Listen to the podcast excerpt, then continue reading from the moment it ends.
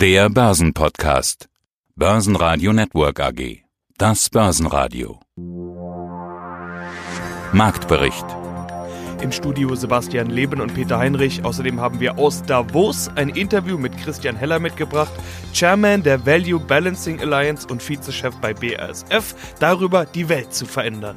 Vermögensverwalter Gottfried Urban von Urban und Kollegen zum Immobilienmarkt und einen Auszug aus dem Gipfeltreffen in Zürich, Heiko Thieme und Moimir Linker im Gespräch. Ausführliche Interviews und weitere Beiträge hören Sie auf börsenradio.de oder in der Börsenradio App. Der DAX legt einen Wochenstart zum Wegschauen hin. 13.205 Punkte und 2,7% Minus. Damit ist der DAX-Rekord von vergangener Woche mehr als 400 Punkte entfernt.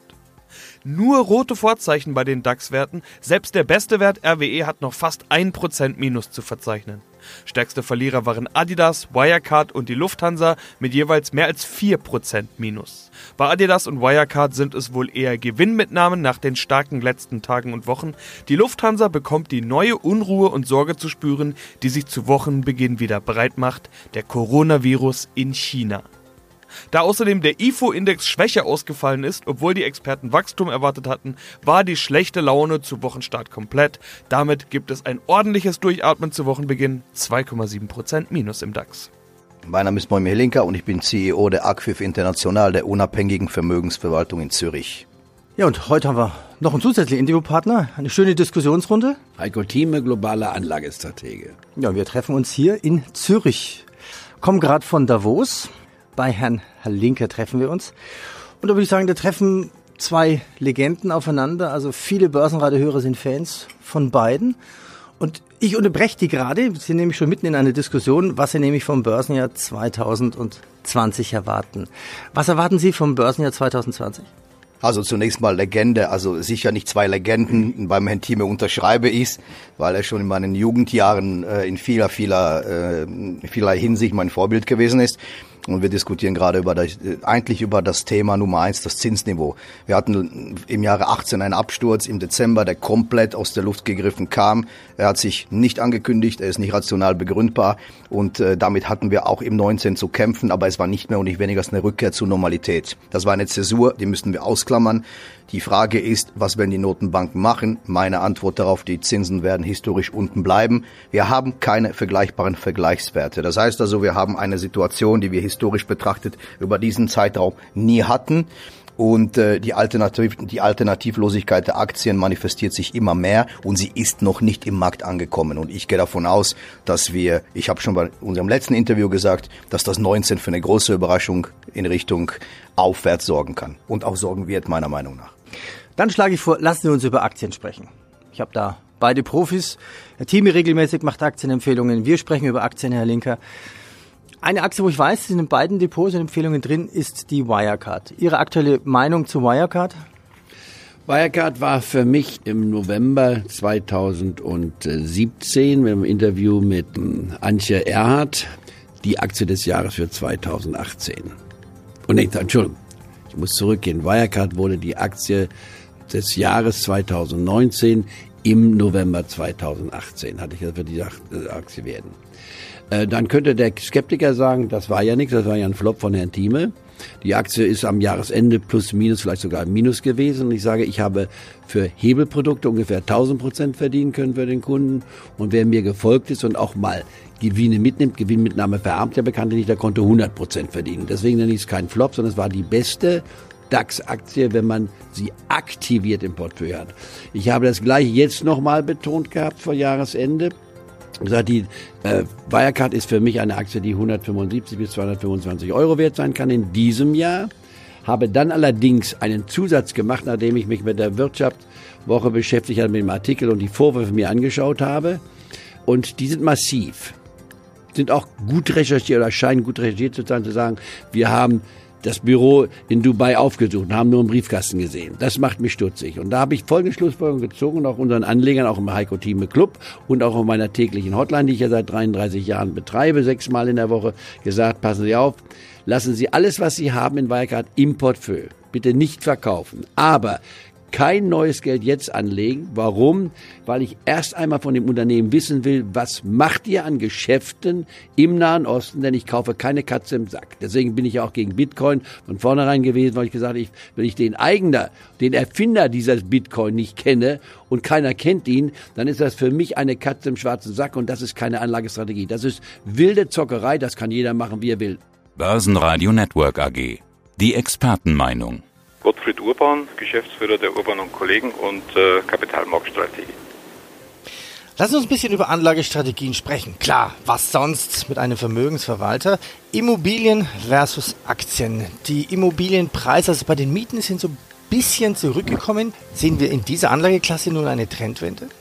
Naja, also wir haben natürlich seit 2005, 2007 eine äh, starke Entwicklung bei den Immobilienpreisen in Deutschland erlebt, wobei es natürlich regionale Unterschiede gibt, aber es gibt ja Untersuchungen, die äh, gut aufzeigen, äh, ob die Immobilie zu teuer ist oder ob sie preiswert ist äh, über einen Kaufpreisfaktor. Und hier gibt es ja laut Bundesbank einige Berechnungen, dass man sagt, in den sieben Großstädten ist der Durchschnitt, äh, Durchschnittskaufpreis in der Historie für eine Wohnimmobilie in den sieben Großstädten Deutschlands etwa das 22-fache der Jahresmiete gewesen. Das ist der lange Durchschnitt. Aktuell liegen wir deutlich drüber beim etwa 35-fachen der Jahresmiete. Jetzt haben wir einen doppelten Effekt sozusagen. Die Miete ist gestiegen, nicht so stark wie der Preis. Die Miete ist gestiegen und der Faktor ist gestiegen. Also wir haben sozusagen der Zinsfaktor oder die, oder die Nullzinsen sind deutlich äh, in den Bewertungen hineingekommen man spricht ja auch von einer Immobilienblase. Ich bin da ein bisschen zurückhaltend. Es könnte noch weiterlaufen. Ich sage mal, wenn man den Aktienmarkt so ein bisschen als Blaupause nimmt, wenn man das, das Doppelte der durchschnittlichen Bewertung hat, dann wird es richtig gefährlich. Das heißt, wir hätten Durchschnitt KGV sozusagen bei der Immobilie 22, das Doppelte wäre 44, dann hätten wir noch gut 30 Prozent Potenzial nach oben, aber die Luft wird natürlich sehr, sehr oder viel dünner. Äh, hier gibt es auch sicher Gründe, warum das jetzt sozusagen abebben könnte. Also Was sind die Gründe dafür? Ja, also es gibt ja mehrere Gründe, die man eventuell als äh, Trendwendefaktor nehmen könnte. Zum einen der Zins, da könnte sein, dass wir weiter Entspannung haben. Zum anderen natürlich auch die demografische Entwicklung, auch speziell auch hier in, in Deutschland, also die geburtenstarken Jahrgänge und deren Kinder sind vielleicht schon mit äh, Wohnungen versorgt und der Trend zu natürlich größeren Städten, äh, zu den Großstädten, zu den Metropolstädten in Deutschland. Die Kinder äh, auf dem Land, gehen ins Gymnasium, studieren, bleiben dann dort, wo Unis und Hochschulen waren und auch die großen Firmen waren. Aber man sieht auch diesen Bevölkerungsentwicklungsbaum, also was das Alter betrifft, dass wir weniger werden, bei den jungen Leuten weniger werden und der Zuzug hm, will man jetzt sozusagen, was die Vermietung betrifft, ja, passt ja auch nicht immer. Also wir haben noch nicht oder nicht mehr im Kopf, dass Immobilienpreise auch mal fallen können.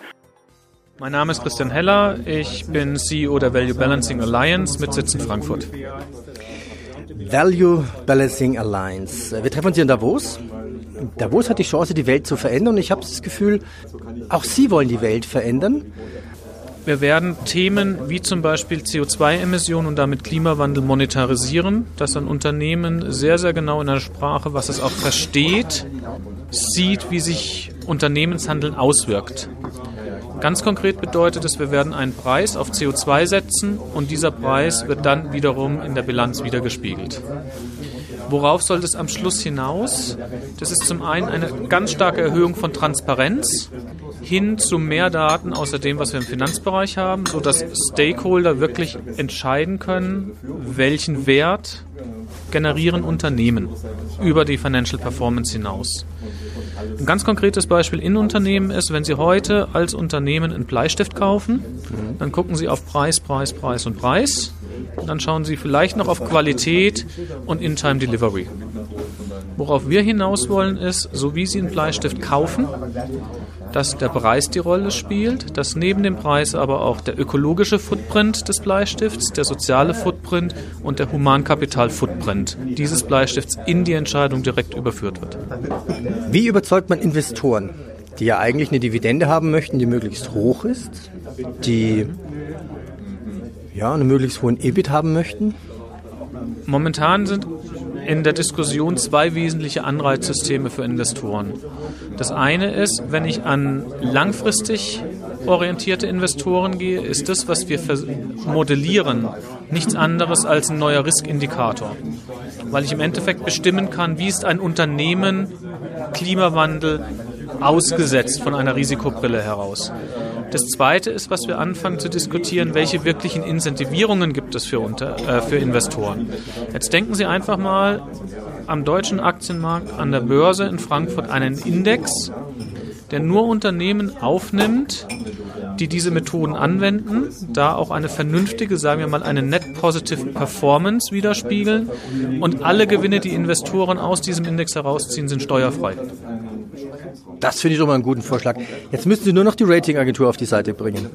Wir sprechen mit Ratingagenturen genau zu diesem Thema, sowohl mit den traditionellen als auch mit den Nachhaltigkeitsratingagenturen. Die Diskussionen laufen, weil die muss man natürlich mit an Bord bringen. Um was es uns geht, das hatte ich vorhin ganz kurz erwähnt, um eine Transparenz der Daten in einem standardisierten Modell, sodass der Investor am Schluss auf einer viel breiteren Basis Entscheidungen treffen kann. Basen Radio Network AG Marktbericht